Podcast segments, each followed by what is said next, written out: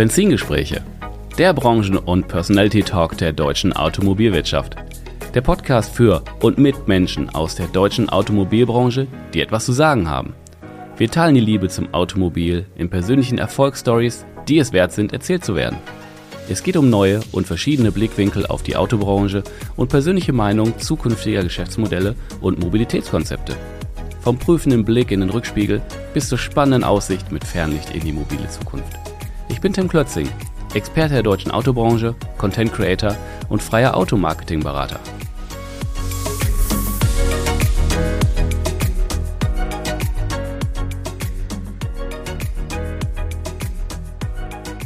Kurzer Boxenstopp bei meinem Partner dieser Folge, Mehrkanal. Als führender Anbieter für Marketinglösungen bringt Mehrkanal die Werbemaßnahmen Ihrer Marke auf die Straße. So erreichen Sie Ihre Kunden automatisiert, hyperpersonalisiert und mit dem entscheidenden Plus an Relevanz. Seit mehr als 20 Jahren bietet Mehrkanal nicht nur eine umfangreiche Marketingplattform, sondern auch einen erstklassigen Full Service in allen Marketingfragen. Lokalisieren, konfigurieren, buchen und messen Sie Ihre Werbemittel und Kampagnen mit Mehrkanal. Mehr Informationen www.mehrkanal.com. Herzlich willkommen zurück bei den Benzingesprächen und einige Tage nach dem Branchenkickoff und der Veröffentlichung des äh, neuen DAT-Reports 2024 melden wir uns mit den wichtigsten Erkenntnissen. Und in dem Satz ist eine Sache schon nicht ganz richtig, glaube ich, weil wir sind, glaube ich, noch vor der Veröffentlichung des DAT-Reports, richtig? Ja, ja, hallo erstmal. Ja, stimmt. ja, ganz genau. Wer, wer, wer, so, mein Skript ist an der Stelle schon irgendwie passé. Ähm, wir sagen erstmal äh, ganz wichtig, hallo Uta Heller, Senior ja. Projekt, Projektmanager und Martin Entlein, Head of Corporate Communications. Hallo Uta und hallo Martin. Ja, hallo Tim. Hallo Tim. Ganz genau. Super, ja. Ich habe das so vorbereitet und, und merke gerade beim Vorlesen so, hey, der, der DRT-Report ist ja noch gar nicht draußen, wo wir sprechen. Der kommt erst nächste Woche. Ähm, dann ist aber auch ziemlich zeitgleich mit der Veröffentlichung im Podcast. Ähm, wie auch immer. Was Hast du gut haben wir denn? Ja, das ist gut getaktet. Ne, letztes Jahr ja, hatten, hatte ich ja das Glück, euch wirklich am wirklich am nächsten Tag äh, äh, im, im, im Interview zu haben. Und äh, dann ging das sehr schnell on air. Diesmal eine Woche Verzug da drin, aber mir war es total wichtig, dass wir wieder sprechen, weil ich war ja auch in Berlin und ihr habt wieder ähm, einige interessante Zahlen in, in sehr komprimierter äh, Form vorgestellt und dass wir da nochmal drüber sprechen und so ein bisschen äh, tiefer eintauchen, weil wenn jemand Zahlen, Daten und Fakten äh, parat hat, dann ja auf jeden Fall ihr beiden. Ich bin immer beeindruckt. Danke. ja, ich habe noch zwei Erkenntnisse. Erkenntnis Nummer eins, der Branchenkickoff ist in allen Belangen ein, ich habe das mal Gut to be genannt für jeden in der Branche. Es war ja irrsinnig. Mm, ja. Diesmal habe ich euch gefragt, äh, knapp über 1100 Menschen werden ungefähr da gewesen sein. Wahnsinn. Und Erkenntnis Nummer zwei, auch dieser DAT-Report äh, bleibt sich in seinem Umfang, in der Tiefe und definitiv in der Professionalität treu. Und da muss man ja auch sagen, ein halbes Jahrhundert, das ist der 50. ne? Wahnsinn. Ja, das war auch für uns irgendwie so ein kleines äh, Jubiläum und viel Akteneinsichten und äh, viel Recherche von historischen Zahlen. Das genau. war richtig toll. Ja. Ja, ihr habt auch in Berlin, habt ihr, glaube ich, die Ausgabe 1 oder die Nullausgabe ähm, einmal on Screen gehabt. Das sah fast noch aus, als wenn jede Ausgabe mit der Schreibmaschine manuell produziert wurde, ne? Ja, also die, äh, das war tatsächlich äh, mit der Maschine geschrieben und immer eine Seite Text, dann kam eine Seite Grafik, dann kam eine Seite Text und eine Seite Grafik. Und die Seiten waren nur auf einer Seite bedruckt, dann gab es eine Spiralheftung und dann war das der erste DRT-Report. Krass. Ja, sehr basic. Ja auch, ist ja auch mit, mit nichts zu vergleichen, was man heute printtechnisch kennt. Ich habe den Beruf ja auch gelernt. Ähm, wenn du jetzt auch noch sagst, so mit Maschine geschrieben und dann Grafiken drin, wir sind ja, äh, da sind wir ja fast noch im Holzschnitt damals mit Grafiken. Ja, ja Klebebindung, genau. Ja. Mit, die wurden mit Tusche gezeichnet, diese Grafiken, und mit dem Lineal. Also das waren ja zum Teil ganz einfache Balken äh, ganz einfache Säulendiagramme und das hat sich dann erst so wirklich in Anfang der 80er Jahre wurde das Layout so ein bisschen moderner für die damalige Zeit, kann man sagen. Da waren dann schon Grafiken, wo der Text außen rum geflossen ist. Da hat die DAT sich ein bisschen mehr Mühe gegeben, aus heutiger Sicht könnte man sagen, aber es war damals schon ein Riesenaufwand mit den technischen Ja, und was das Faszinierende ist, äh, dass einfach unglaublich viele Fragen seit damals bis heute genau gleichgestellt werden. Also da haben mhm. vor allem auch so unsere Dienstleister, mit denen wir zusammenarbeiten, die die Befragungen für uns machen, die achten da auch äh, peinlichst genau drauf, dass da nichts geändert wird. Und wir haben wirklich Fragen, die von damals 1974 an bis heute original gleichgestellt werden. Und das ist dann, das ist schon ein Schatz und äh, den wir da haben. Und das ist dann schon auch lustig, wenn du das zum Teil liest. Manchmal sind auch sehr wilde Sachen gefragt worden. Ähm, und äh, das ist sehr lustig. Und unser Werkstudent musste sehr oft ins Archiv runtersteigen und, und, und noch mehr holen. Und, ja, also das ist äh, Wahnsinn. Ja, ja macht Spaß. Ja, genial. Und ich meine, 50 Jahre DRT-Report war ja allen bewusst dass ihr aber auch, ich sag mal, manche Datenreihen dann auch in einem großen Plenum da aufgemacht habt. Das, ich habe das wirklich so äh, auch so in, in, in der Audience gemerkt. Ähm, äh, die waren alle mucksmäuschenstill und haben wirklich, äh, die sind dem so gefolgt. Das war wirklich ein ganz, ganz toller Einblick, den ihr geliefert habt. Mm, zunächst mal so so ein toller Auftakt mit so vielen bekannten Gesichtern. Man ist ja aus dem Hallo und, und sagen ja bis abends ja gar nicht durchgekommen irgendwie. Mm, und dann so viele Insights, das musstet ihr natürlich auch ein bisschen kuratieren. Was zeigt ihr an dem Tag? Abstimmung mit dem, mit dem ZDK war eine gemeinsame, äh, gemeinsame Veranstaltung ja natürlich auch ich habe ja gerade vorher schon gesagt, da habt ihr ordentlich abgeliefert. Ich habe euch gelobt für euch beide, was ihr da auf der Bühne wieder so professionell abgezogen habt. Mein, mein höchster Respekt. Fällt jetzt erstmal wieder ein bisschen Last von euch beiden ab? Ganz persönliche Frage. Tja, guter. Sag du. also ähm, ja, natürlich. Ähm, man arbeitet ja wirklich lange auf diesen Moment hin und dann speziell auf diesen einen Punkt mit der Präsentation. Und wenn das dann durch ist, dann der erste Moment ist, wenn dann unsere Präsentation zu Ende ist und wir dann wieder sozusagen von der Bühne runtergehen, das ist schon der erste Glücksmoment, würde ich mal sagen, wo wir dann so richtig mal durchatmen können. Ja, und jetzt haben wir natürlich viele Anfragen und es, das geht jetzt auch weiter. Also das sind ja irgendwie, das Interesse am Report ist groß und es freut uns natürlich auch. Also so richtig Pausen machen können wir jetzt nicht, aber äh, so ein bisschen zwischendurch durchatmen ist schon, müssen wir schon. Ne? Genau, aber es macht auch Spaß. Also es ist ja auch so klar, es ist eine große Veranstaltung, es ist auch immer wieder aufregend, da vor so vielen Menschen zu präsentieren.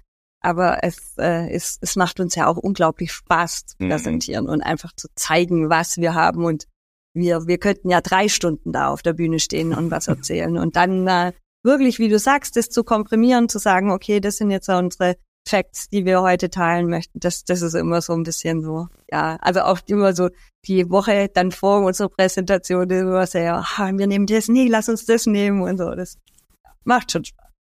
Um mal so aus dem Nähkästchen zu plaudern, wir kämpfen manchmal um Themen, um also um Zahlen, so nach dem Motto, Uta, die Zahl wäre wär schon cool, wenn wir die drin hätten und dann, dann gucken wir uns an und dann sagt Uta manchmal so, nee, die tun wir raus oder ja, die lassen wir drin, weil sie in die in, in, in das ganze Konzept passt und die Schwierigkeit ist immer, was lassen wir weg? Weil ja. wir haben so unfassbar viele tolle mhm. Zahlen.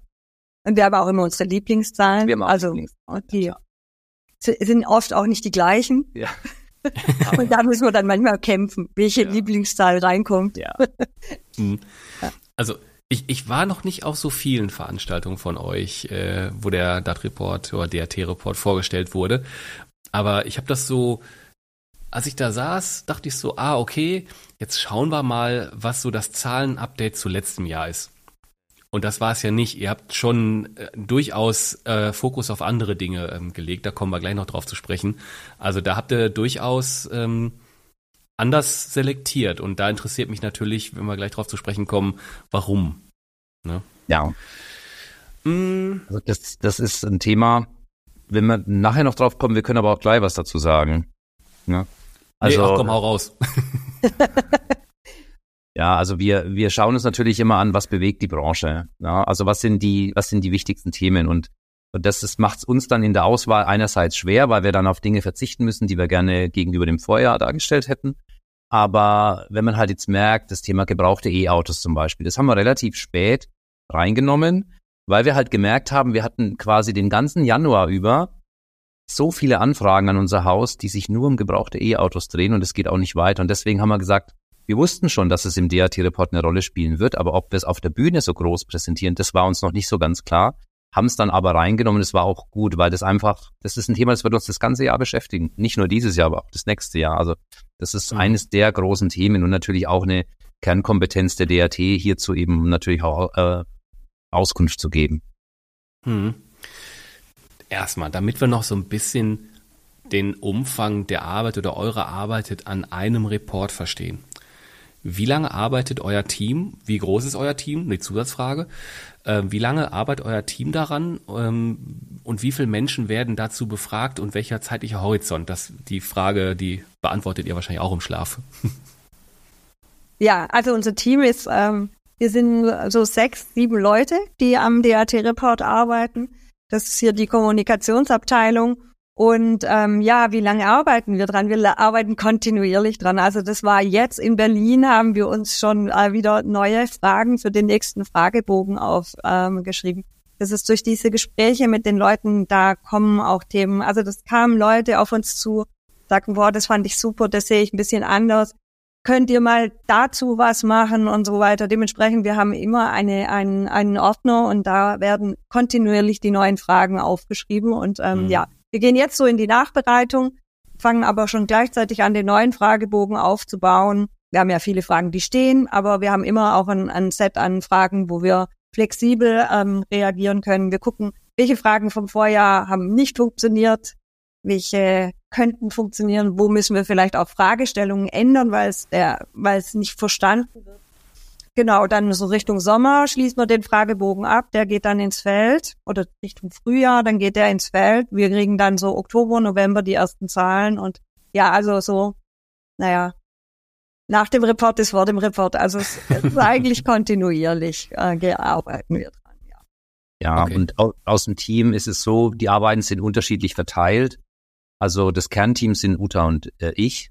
Wir kümmern uns dann wirklich um den Aufbau der Seiten, ähm, welche, welches Fragen fliegen raus, welche Themen fliegen raus. Wir haben auch Themen, die nur alle zwei Jahre mal kommen. Das muss man einfach entscheiden. Aber insgesamt arbeiten wir ein Jahr an diesem Report und etwa drei Wochen an der Präsentation. Das ist so der Zeithorizont. Und wir hatten jetzt den Vorteil, dass wir eben, Uta hat schon gesagt, einen Werkstudenten hatten, wir haben vieles im Archiv, vieles hier oben und extra für diese 50 Jahre mussten wir dann auch nochmal sehr stark selektieren, welche, welche Zahlen nehmen wir rein. Da muss man ja auch wieder Abstriche machen. Ne? Wo können wir vielleicht 50 Jahre noch im Report verstecken? Äh, das haben wir jetzt diesmal auch anders gemacht. Da gibt es sogenannte Wasserstandsmeldungen, nennen wir die immer auf den Seiten. Die sind dann speziell gekennzeichnet, wo dann besonders spannende Themen, die vor 50 Jahren so waren und jetzt anders, die haben wir dann da zum Beispiel reingeschrieben. Also zum mhm. Beispiel, wenn, äh, wenn wir bei den Käufern sind, ähm, in welchen Quellen die sich informieren. Und dann haben wir praktisch einen, einen kleinen Klapp gemacht und sagt, okay, wie war denn das Informationsverhalten vor 50 Jahren? Oder äh, bei Gebrauchtwagenpreisen sind, wie war denn der Gebrauchtwagenpreis dann vor 50 Jahren? Weil das mhm. einfach irgendwie dann so ein bisschen nice to have äh, ist, was man dann noch zusätzlich hat. Hm. Ja. Wie viel, wie viele Menschen habt ihr jetzt für den aktuellen Report befragt im letzten Jahr? Das waren äh, ungefähr 4.700 Endverbraucher und die teilen sich dann eben auf in so rund 2.800 Autokäufer. Die müssen auch zu einem bestimmten Zeitraum im letzten Jahr ihr Auto gekauft haben, neu oder privat, äh, neu oder gebraucht. Wichtig mhm. ist bei Neuwagen müssen es private Neuwagenkäufer sein. Und die mhm. Pkw-Halter sind dann eben sozusagen auch so etwas über 2000. Ähm, und dann kommt diese Gesamtsumme zustande. Und das Schöne ist halt, dass die, die Menge der Menschen so groß ist, dass sie entsprechend gewichtet werden kann. Das ist ja auch ganz wichtig. Das macht äh, die Marktforsch das Marktforschungsunternehmen für uns. Und die gewichten die Zahlen dann immer so, dass er repräsentativ wirklich für alle Gebrauchtwagenkäufer, für alle privaten Neuwagenkäufer und für alle privaten Pkw-Halter. Diese drei Zielgruppen die ähm, finden sich im DAT-Report wieder. Hm, okay. Ich muss gerade schmunzeln. Private Neuwagenkäufer sind ja inzwischen auch gar nicht mehr so einfach anzutreffen, ne? wenn man so die Zahlen vom letzten Jahr hört, was im Neuwagenbereich, wo es hauptsächlich hingegangen ist, nicht in dem privaten Bereich. Weil ähm, drei Drittel, zwei Drittel ja. der Zulassungen sind gewerblich, nur ein Drittel ist privat, ja. Mhm. Ja, das ist schon, oh, ich, ich glaube, ich äh, äh, schwing mich mal auf und was ihr gezeigt habt, war ja ein Diagramm, Neuwagenpreis 1974, ja. ähm, 2023 die Entwicklung äh, in Relation zum durchschnittlichen Einkommen äh, eines deutschen Haushaltes, glaube ich. Mhm. So das war ja krass. Also auf den ersten Blick dachte man so, ja, okay, das ist irgendwie, ihr habt, glaube ich, erst den Neuwagenpreis äh, präsentiert, der ist irgendwie von, glaube ich, habe es hier auch irgendwo von äh, circa 13.000, was war das? Muss mal eben schnell hier rum. 5.320 waren es 1974 auf äh, 44.630 ist es gestiegen. Der Anschaffungspreis, genau. Genau. Ganz genau, da kann man ja noch so denken, ja, okay, ähm, Fahrzeuge sind Fahrzeuge sind teurer geworden, ne? Und dann habt ihr die zweite, das ist das durchschnittliche Jahreseinkommen drüber gelegt. Okay, Linie stieg auch und dann kam ja erstmal so ein Moment, die Relation. Ja, das genau. ist ja irrsinnig, ne? ja, die, die mögen wir auch arg, die Grafik. ja, also die also, erklärt auch so viel. Naja, genau. Also 1974 gab der Neuwagen, der private Neuwagenkäufer so knapp 40 Prozent seines Gehaltes für ein, äh, für ein Auto aus. Und heute sind es 80 Prozent. Also fast sein ganzes Jahreseinkommen gibt er für einen Neuwagen aus. Wenn er es ja. kann. Sollte er. Ich, ich, ich wollte gerade sagen, da brauchen wir jetzt äh, nicht unbedingt äh, äh eine Matheprofessur für, dass äh, jemand das in einem Jahr so nicht tun wird, weil er ja irgendwie noch ein Leben hat. Und da verändert sich ja auch, ähm, ihr seid ja auch drauf ein bisschen drauf eingegangen, wie werden denn die Fahrzeuge gekauft? Werden die noch wirklich gekauft? Werden die finanziert? Gibt einen starken Anstieg in, ich sag mal, alternativen Finanzierungsmodellen, ne? Ja, ja, ja. Also Privatleasingquote ist auch jetzt auf ein, auf ein Allzeithoch gestiegen. Es ist immer noch knapp bei knapp über 25 Prozent. Ähm, Im Durchschnitt, also der, sagen wir mal, der, der durchschnittliche Autonormalverbraucher, wenn er sich ein Auto leisten möchte, dann will er es auch gerne besitzen. Das ist nach wie vor so. Wir haben aber beim Neuwagen natürlich speziell einen sehr hohen Finanzierungsanteil. Also da ist die An der Anteil der Neuwagen, die nicht irgendwie finanziert oder geleast sind, da liegen wir bei unter 20 Prozent. Also das ist schon so. Anders ist es ja auch nicht zu stemmen. Ne? Wer will das denn schon sich leisten äh, können? Das hat, die, die Kohle hat man nicht auf der hohen Kante liegen, um es mal lapidar zu sagen. Mhm. Ja, und also jetzt zeigt halt auch, wie wichtig der Gebrauchtwagenmarkt wird. Ja. Also einfach, ähm, wenn man sich das so ins Verhältnis setzt, dann sagt man, okay, privat, ähm, ja, hm. Gebrauchtwagen, das kann man sich dann noch eher leisten. Oder die, also ja, Otto Normalverbraucher. Gibt hm. ja leider auch welche, die nicht so hohe Gehälter haben. Hm. Okay. Bevor wir weiter ins Detail gehen, erstmal nochmal so, so grundlegende Fragen so zum Report. Habt ihr, seid ihr auch schon ein bisschen drauf eingegangen? Bleibt der Report immer in den Grundzügen gleich oder sagt ihr, ihr habt euch jetzt Notizen an dem Abend schon gemacht, wo Fragen aufkamen, ähm, werden die dann irgendwie in einem, in einem Gremium nochmal äh, durchsprochen und dann, nee, unsere Eckpfeiler bleiben gleich und wir haben ich übertreibe mal 30 Prozent Platz für Neues oder also wie geht ihr da so von Jahr zu Jahr vor und ähm, wie setzt ihr äh, Schwerpunkte. E-Mobilität ist ja ein neuer Schwerpunkt, wenn man so möchte. Ja, zwangsläufig, genau. Mhm. Ja, genau. Wir haben ein Setting an Fragen, die sind kon äh, konstant und an denen wird auch nicht gerüttelt. Da darf auch an der Fragestellung nichts verändert werden. Die müssen wirklich genau gleich äh, bleiben. Das sind die Preise, das ist aber auch diese Finanzierungsquote und so weiter. Das sind alles Sachen, ja, Informationsverhalten, genau, oder auch, äh, ja, Wartungsverhalten, Reparaturverhalten. Das, das sind Fragen, die sind gesetzt und die werden nicht verändert und die dürfen auch nicht angefasst werden. Und dann haben wir so einen kleinen Teil an, an variablen Fragen. Wir nehmen auch immer mal wieder Fragen von vor ein paar Jahren, nehmen wir her und sagen, ah, passt die mal wieder. Das ist ja dann auch wieder interessant, wenn du dann wieder einen Trend abbilden kannst. Genau. Also das ist immer so. Ja, und dann natürlich ähm, ähm, aktuelle Entwicklung. Also jetzt vor zwei, drei Jahren, da haben wir natürlich Corona ganz groß aufgenommen. Was hat, wie hat sich das ausgewirkt? Das ist natürlich jetzt komplett uninteressant. Sowas fällt dann einfach raus. Mhm. Und äh, ja, jetzt haben wir, haben wir probiert, so ein bisschen ähm, darzustellen, äh, wie ähm, das, also die, die wirtschaftliche Situation des Halters sich auf den Autokauf und auch auf mhm. die Autohaltung wieder, also das, weil das einfach ein Thema der letzten zwei Jahre ist und wie sich das dann widerspiegelt. Genau, da probieren wir dann halt immer aktuell drauf einzugehen. Klar, und Elektromobilität, das ist das Thema der Branche. Beim Endverbraucher ist es immer noch nicht das große Thema, aber das, ähm, das, ähm, ja, das interessiert ja natürlich auch äh, die Branche. Was, was denkt der Endverbraucher? Ja, vielleicht noch ergänzend, die, die Customer Journey, wie sie ist, die verändert sich natürlich auch leicht.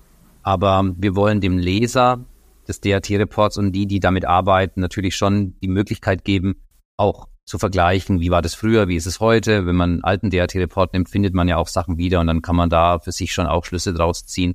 Aber sag mal, grundsätzlich diese, diese Customer Journey im Kauf ist wichtig, das Werkstattverhalten ist wichtig und Elektromobilität, das sind so diese, diese, diese Kernpunkte plus die Beziehung der Menschen zu ihren Autos. Und die mhm diese, diese Veränderungen daraus zu finden, wir haben es bei der Präsentation mit der Beziehungsdauer ja auch so genannt, das ist schon ganz krass gewesen. Also diese, ähm, da sprechen wir ja auch vielleicht nochmal drüber, diese, diese, die, dieser, dieser Nicht-Bedarf, sich gerade ein Auto zu kaufen, der hat uns so überrascht. Das war wirklich, das war krass. Also wir saßen da und haben uns angeguckt und dachten, das kann gar nicht wahr sein. Wie viele Menschen gerade sagen, mein Auto ist völlig okay. Ich habe gar keinen Bedarf, ein neues zu kaufen. Bin noch zufrieden mit meinem alten. 61 Prozent der Halter sagen das. Irre. Und das, das, ja. das ist im mhm. Schnitt schon neun Jahre alt. Und das, ja, ja genau. Im Schnitt schon neun Jahre alt. Und dann sieht man ja auch, warum diese Kaufzurückhaltung, die ja gerade 2023 so evident war, ähm, wie sich die auch erklären lässt. Na, und auch warum Elektromobilität im Moment beim Endverbraucher nicht funktioniert.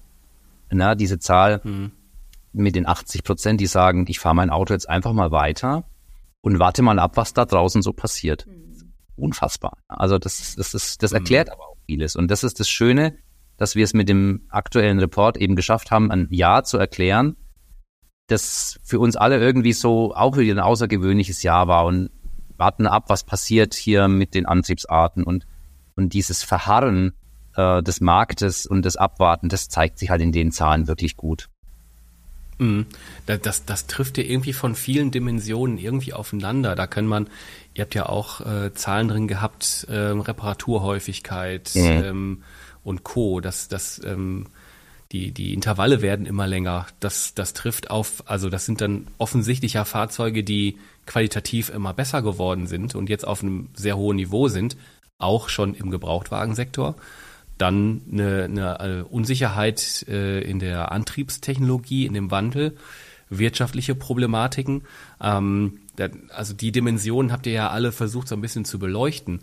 Ähm, seht ihr, was, was lest ihr daraus, wenn also wenn ihr die Zahlen bekommt und ähm, ich frage jetzt mal so, was was was zieht ihr daraus? Was was seht ihr da für die Branche? Hm. Ja. Wir können die Geschichte mit der Party erzählen. Ja, machen. naja, also die, die, die, es gab mal so eine grundsätzliche Überlegung, dass man sagt, ja, der Branchenauftakt, das muss alles ganz super werden und äh, tolle Stimmung verbreiten. Also ganz, das war so vor, vor über einem Jahr. Ne? Ja. Da haben wir dann gesagt, okay, wir schauen mal und dann hatten wir ja 50 Jahre DAT-Report und äh, Uta und ich haben uns dann überlegt, wie machen wir denn das mit dem mit dem Bild für das Editorial. Das muss ja schon, das muss ja der Knaller sein. Das muss ein Knaller. Jahre. Dann haben wir, dann haben wir ähm, mit dem Fotografen zusammen, haben wir dann äh, uns überlegt, haben wir Deko gekauft, Luftballons. Wir haben, Uta hat zwei Torten gebacken. Noch am Abend vorher hat er den Kuchen mitgebracht, da haben wir so Kerzen draufgesteckt mit fünf und null, haben die angezündet. Hatten Wunder. Konfetti. Konfetti hat geregnet. Und äh, ja, und haben dann Fotos gemacht mit viel Glitzer, viel Gold, viel Party.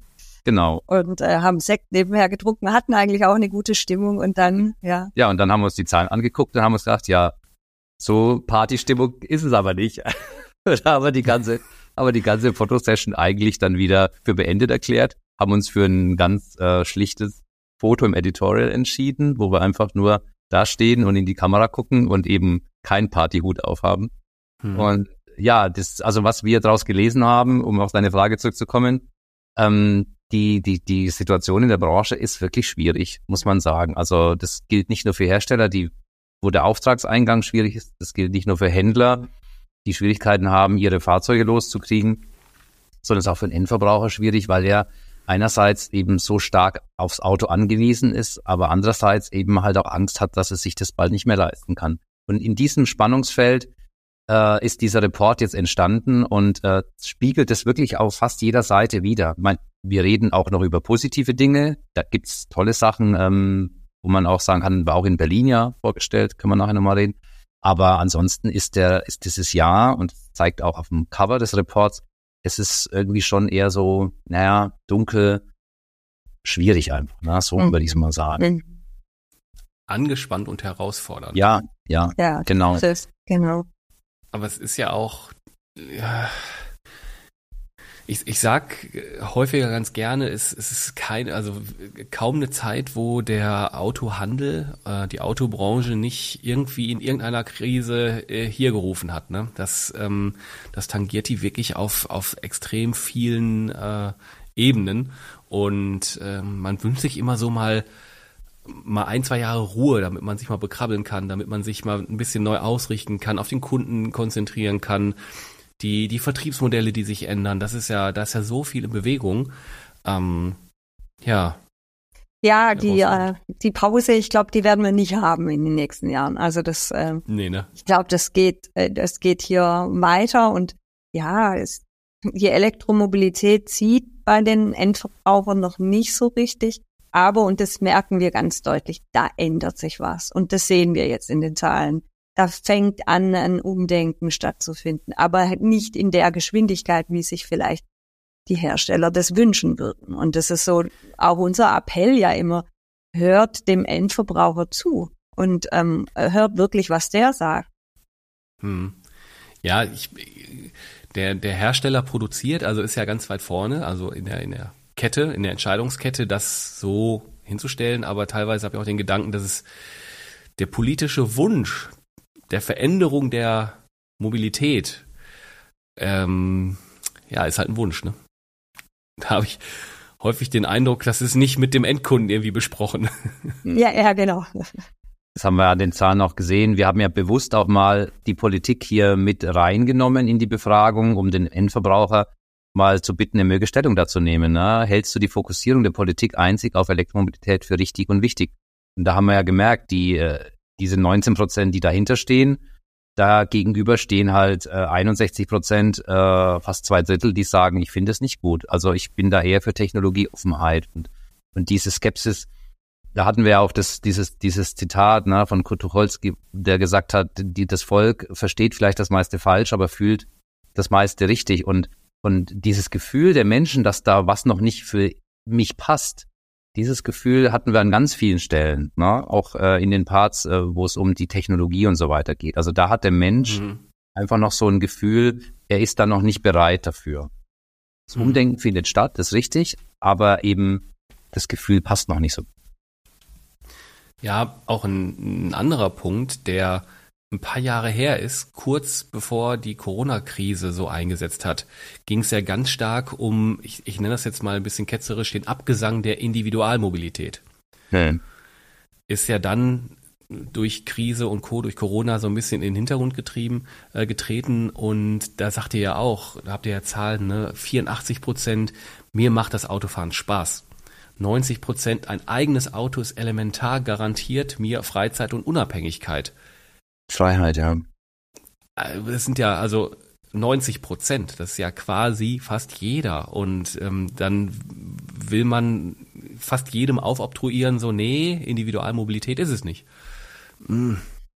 Es gibt halt keine Alternativen. Also, und die Alternativen, die es gibt, sind oft unzuverlässig. Das haben wir jetzt auch wieder gesehen, kurz vor Berlin hatten wir den Streik äh, mit der Bahn und äh, mhm. dann haben wir das Deutschlandticket und wir alle, wie wir hier sitzen, wissen ja, dass in Deutschland eben nur knapp 30 Prozent in der Großstadt leben und selbst wenn man im Speckgürtel von der Großstadt lebt, ne, Uta hat's mal erzählt, wie lange sie brauchen würde, wenn sie jetzt mit öffentlichen Verkehrsmitteln, die hier ganz gut funktionieren, toi toi toi, wie lange sie brauchen würde, bis sie dann hier ist im Büro. Also das sind ja alles so Dinge, das funktioniert einfach im Leben vieler Menschen nicht. Es gibt da keine Alternative und das Automobil ist einfach da die, die wichtigste, das wichtigste Transportmittel für die meisten Menschen in Deutschland. Klar, wir befragen mhm. immer die, die ein Auto haben. Genau. Aber ja, es ist in, in, in großen Zügen einfach alternativlos. Hm. hm. Ja. Bei, bei der Geschichte, ihr habt es genannt, Pkw-Halter und ihre Beziehung zum Auto. Und jetzt haben wir gerade schon gesagt, 84 Prozent Autofahren macht Spaß, 90 Prozent wollen das Auto für die persönliche Freiheit. Ähm, das, das nächste fand ich auch echt schön, weil ich, ich bin sehr emotional mit meinen Autos verbunden. 73 Prozent freue mich jedes Mal, mein Auto zu sehen. Ja. Ja. Coole Frage, by the way. Mm, aber dann, dann kriegt, kriegen die hohen Zahlen ja echt eine Delle. Ne? 46 ähm, Prozent, quasi die Hälfte, habe wegen aktueller Entwicklungen Angst, mir mein Auto bald nicht mehr leisten zu können. Wow. Da kommen wir ja wieder so an die andere Geschichte, ne? Äh, äh, Preisrelationen zu Einkommensrelationen und äh, was die Kosten für Mobilität sind. Dann Besteuerung, CO2 und Co. Das zahlt ja alles darauf ein. Das ist ja echt dramatisch, ne? Kraftstoffpreise war ja auch so ein Thema. Gott sei Dank jetzt im letzten Jahr nicht mehr so hoch, aber das hat man schon auch gemerkt. Mit diesen astronomisch hohen Kraftstoffpreisen haben viele Menschen auch gesagt. Also da, mhm. da ist die Frage, ob man sich das noch leisten kann. Das Beispiel ist immer, wenn die in, in Berlin gibt's äh, gibt's viele Krankenschwestern und Pfleger, die eben außerhalb von Berlin leben und die, wenn sie Schichtdienst haben, nicht mit den öffentlichen Verkehrsmitteln zur Arbeit zu der Zeit kommen können. Die müssen mit dem Auto fahren, die müssen jeden Tag mit dem Auto fahren und die müssen nicht nur den Sprit bezahlen, sondern auch die Parkgebühren. Und das ist ja auch in so Städten, wo die Parkgebühren immer stärker steigen, dann für so einen, für so einen Pflegeberuf äh, Menschen ganz schwer, das noch zu kalkulieren. Ne? Wie viel bleibt dann im Geldbeutel noch übrig? Und diese Angst, die spiegelt sich eben hier im, in diesen 46 Prozent auch wieder. Hm. Ja, ist äh, wirklich Wahnsinn. Hm.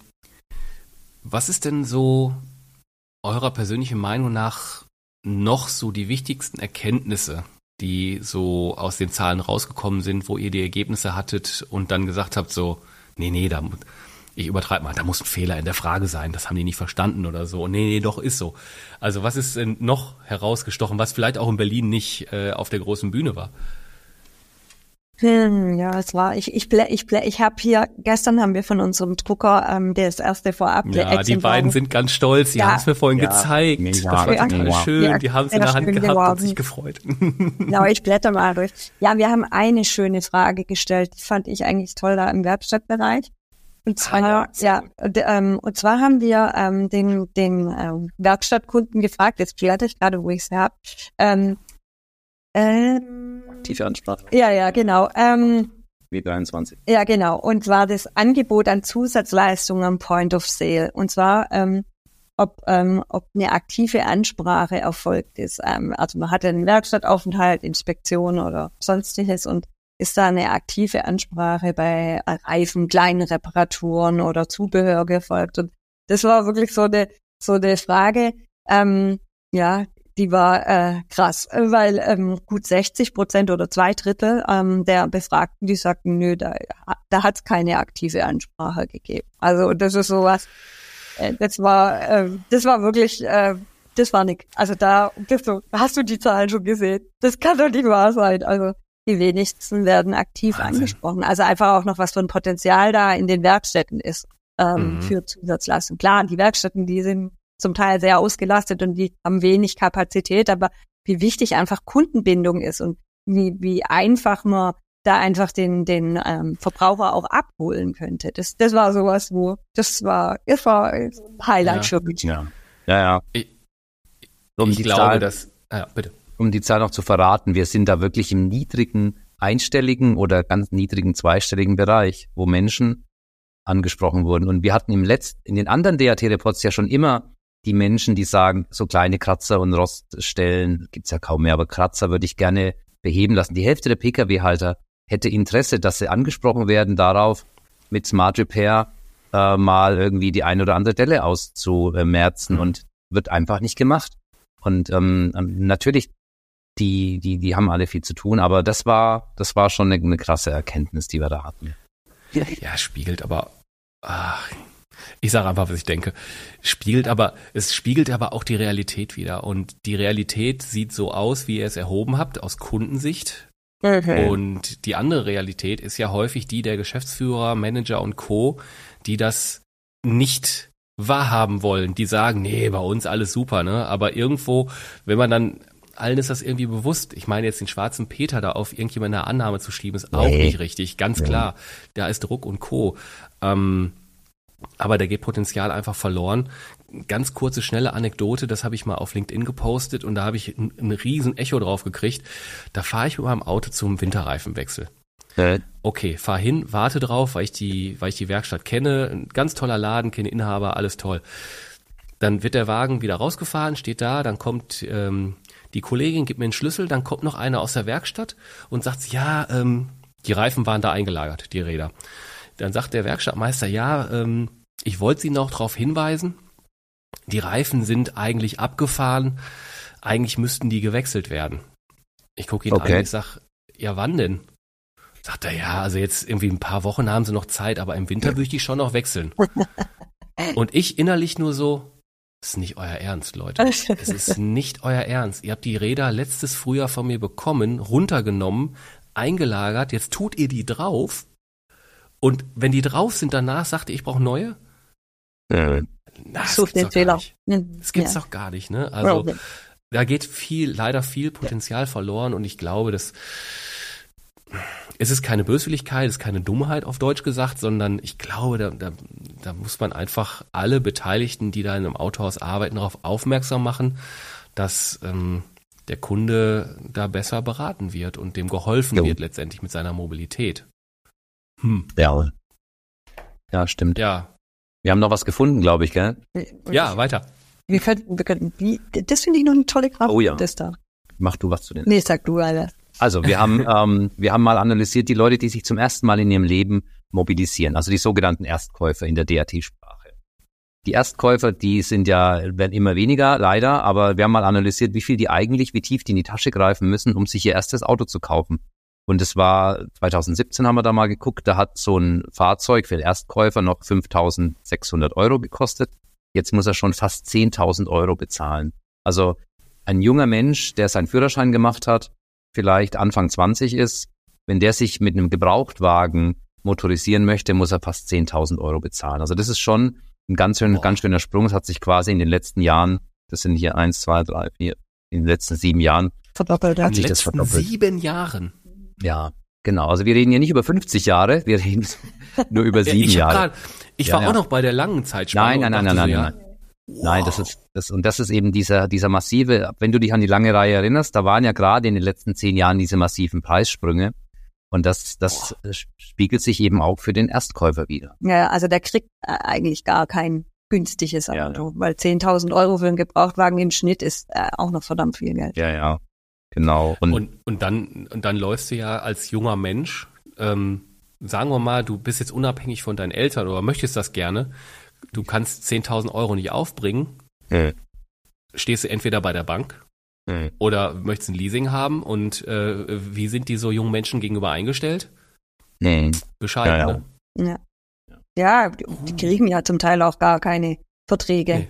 weil äh, wenn du musst ja. erstmal einen Arbeitsvertrag haben und äh, genau. dass der dann einfach äh, würdig bist. Also Sicherheit. Und einer neue Mitarbeiter, der hatte genau diesen Fall jetzt genau. Ja, mit ja. seinem Bruder oder mit seinem Vater zusammen hat er das dann finanziert. Ja, genau. Ja. Mhm. ja.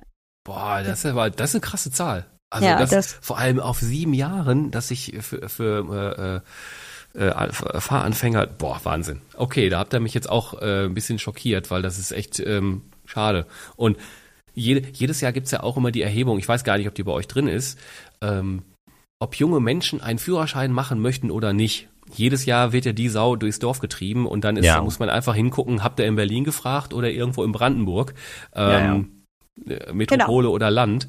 Ähm, ist, ist, ist, ist, das mit drin? Nee, ne? bei euch wahrscheinlich nee, ist bei uns nicht drin, aber das, es gibt im KBA gibt's die Erhebung ja. mit den Führerscheinzahlen und man sagt ja immer, die werden weniger, aber es gibt halt auch weniger junge Menschen in Deutschland, aber die jungen Menschen, die die, äh, die, also die, die Lust aufs Auto ist da schon nach wie vor vorhanden. Es ist halt immer nur die Frage, wenn ich jetzt in einer Großstadt lebe, äh, Miete oder Führerschein, äh, Miete oder Auto, Miete oder Parkplatz, äh, als Wohnungsmiete, das ist schon immer eine schwierige Abwägung. Aber wenn man vom Dorf Land kommt. Da, da bleibt ja mehr gar nichts anderes übrig. Die sind auch alle mit 18 motorisiert, die auf dem ja. Land leben, weil dem bleibt, die, die dem bleibt ja gar nichts anderes übrig. Also äh, sehen wir hier im Umkreis von Stuttgart ja schon. Also das äh, geht okay. uns hier ja schon genauso, ja. Ja. Sollen wir noch eine letzte Zahl verraten? Nee, ich glaube Ich glaube, Tim hat genug. Oder, oder willst du noch was hören? Sollen wir noch eine letzte, eine letzte krasse Zahl. Wir sind gerade hier. Los, raus. Haut rein. ähm, ja, und zwar, wir haben auch nach Rabatten gefragt. Sehr untypisch für die DAT. Ja, genau. Und zwar ähm, die, beim Neuwagengeschäft. Und dann äh, haben wir rausgekommen, äh, herausgefunden, jetzt habe ich 92 Prozent äh, der Neuwagen, der privaten Neuwagenkäufer haben ähm, Rabatte oder Zusatzleistungen erhalten beim Kauf. Und das äh, splittet sich einmal auf in Rabatte, ähm, die man mit dem Händler ausgehandelt hat oder ähm, den Hauspreis, da, dass der Händler schon an sich einen, einen, einen Rabatt gegeben hast oder äh, kostenfreie Zusatzleistungen. Und nur sieben Prozent haben keine Nachlasse erhalten. Und das war für, dies, für diese Jahre während Corona ja so außergewöhnlich, dass es kaum Rabatte im Handel gab, kaum Rabatte. Und jetzt tatsächlich fast 100 Prozent äh, mit irgendeiner Art von Nachlass. Wir fragen nicht, wie hoch der Nachlass ist, das machen wir nicht, weil das ist irgendwie unseriös. Aber ähm, diese, diese große Mehrheit jetzt wirklich mit irgendeiner Art von Nachlass ein Auto bekommen hat, das hat uns auch sehr überrascht. Hm. Wenn man merkt, wie sich das gedreht hat. Hm. Also so mäßig, ja, ähm, ja jetzt ähm, denke Seien es auch nur Fußmatten oder irgendwas, aber ja. irgendwas on top bekommt man. Ich, Neuwagen, ne? Ich ja, denke ja. da gerade in, in eine andere Stoßrichtung. Agenturvertrieb. Hm. Ja. Äh, wie soll, wenn 48% Rabatt mit dem Händler ausgehandelt? Äh. Wie soll das denn in Zukunft funktionieren im Agenturvertrieb, äh, wenn die Handels, also wenn man nicht mehr handeln kann. Das hört sich jetzt ein bisschen ja. vereinfacht an, aber ihr wisst, was ich meine. Ja, ja. Mhm. Wenn die Hände das gebunden wird, sind. Ja. Ja, und, und dann muss ja der OEM äh, äh, permanent, also das, was er ja eigentlich nicht will, der will ja eine Preisstabilität. Das, das, das könnte im nächsten Jahr mal mit reinbauen. Sehr gut, wird notiert. ja, also das ist äh, mit Sicherheit äh, eine interessante Dimension auch, wie äh, wenn der Neuwagen quasi nur noch oder hö fast nur noch über Rabatte und Co. oder Zusatzleistungen da an Mann gebracht wird. Und das möchten die OEMs abschalten. Ist ja auch äh, total legitim. Ähm, ja, das wird ja, mit Sicherheit eine spannende Sache. Blick auf die äh, aktuellen Zulassungszahlen von Elektroautos. Wir wissen alle, was da gerade passiert. Gestern wurden die Zulassungszahlen vom KBA veröffentlicht. Wir haben fast halb so viele Zulassungen nur wie im Dezember. Und äh, wir wissen, da geht gerade extrem eine Rabattschlacht los. Also, ja. Mhm. Also. Oh Mann, oh Mann, oh Mann, oh Mann. Ja, ähm, auch gebraucht. Ihr habt, also wir haben echt noch ein paar Punkte. Ich habe eigentlich noch äh, Fragen zum Thema Loyalität. Äh, ich habe noch Fragen zum Thema Kaufwille und E-Auto. Ähm, ich ich Die Stunde mal, ist schon fast rum, gell? Ja, wir sind schon über 40 Minuten. Das ist das äh, Verrückte. Ähm, ist es okay, wenn ich euch in den nächsten Wochen nochmal behellige? Ja, klar, natürlich. Wir haben viele also, Themen. Ja, ich glaube auch. Wir müssen da, ich, ich möchte mit euch noch ein paar Sachen beleuchten, weil Gerne. Ähm, ähm, das ist jetzt so, so ein Querflug mit den interessantesten Nein. Sachen, aber wir, wir merken ja an jeder Stelle, dass wir irgendwie noch eine Verbindung zu einem anderen relevanten Thema haben. Das ist halt so extrem untereinander vernetzt, das Thema, ne? Mhm. Ähm, Autohandel. Genau. Oder ja. Total. Ähm, ja, Lass uns doch mal ganz kurz äh, Thema Kaufwille E-Auto. Ähm, da habt ihr, wart ihr ja auch unterwegs. Ähm, was ist denn da eure aktuelle Erkenntnis? Ich meine, die Zahlen sind aus letztem Sommer in etwa. Ja. Wenn ihr das jetzt so mit, mit eurer Erfahrung, was zum Jahresende so passiert ist, was seht ihr dann da kommen? naja, wir, okay. wir können ja nicht in die Zukunft schauen. Wir können einfach, mhm. wir betrachten ja immer das vergangene Jahr. Mhm. Da können wir einfach sagen, okay, ähm, bei diesen eher positiven Statements, so mäßig ein E-Auto ist umweltfreundlich in der Nutzung, bietet Fahrspaß, perfektes Alltagauto, dann mhm. merken wir, dass Zahlen nach oben gehen. Also da gibt es vom Endverbraucher eine deutlich höhere Zustimmung und da bewegt sich was. Also da, da merken wir wirklich, das dreht langsam so in eine positivere Richtung, aber es ist immer noch, wenn man den Markt anguckt, das ist immer noch zweigeteilt. Also es gibt so, so gut die Hälfte, die sagt, ja, geht, da geht was voran, ist cool. Und die andere Hälfte ist eher unsicher oder, oder lehnt das ab.